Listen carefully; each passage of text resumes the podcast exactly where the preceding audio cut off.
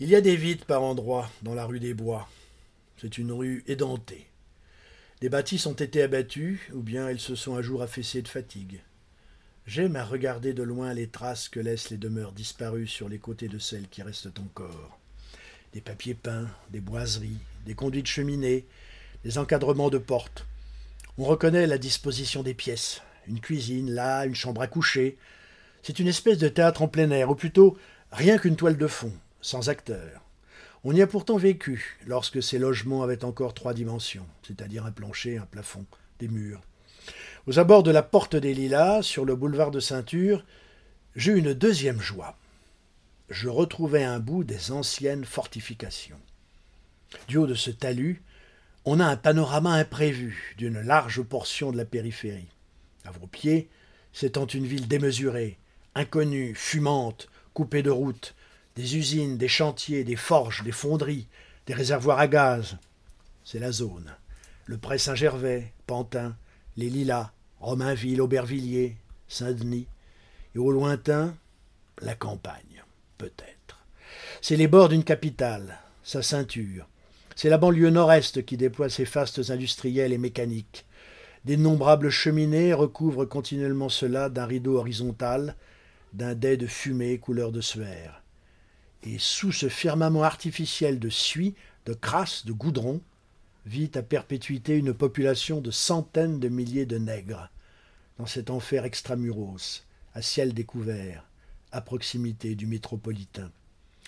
J'ai lu dernièrement dans un livre, qui n'a pas cent ans, la description des mêmes espaces. Devant soi, la campagne, les champs de seigle et de blé entrecoupés de massifs de groseilliers et de cassis.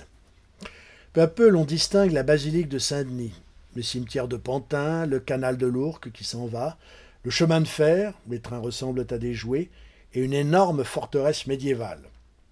Ce n'est que les grands moulins de Pantin. Sur le glacis, on croise des personnes aux manières étranges, qui coupent de l'herbe à lapin qu'elles mettent dans de petits sacs.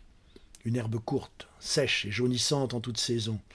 Elle doit être décolorée par les acides qui sont dans l'air à moins que ce ne soit sa teinte naturelle. Elle n'a probablement jamais été verte. C'est déjà bien agréable de trouver de l'herbe à Paris. En revanche, la terre est verdâtre. C'est ce qui semble d'abord, mais ce n'est qu'une apparence. Sous le dépôt superficiel de poussière corrosive qui la recouvre, elle est grise.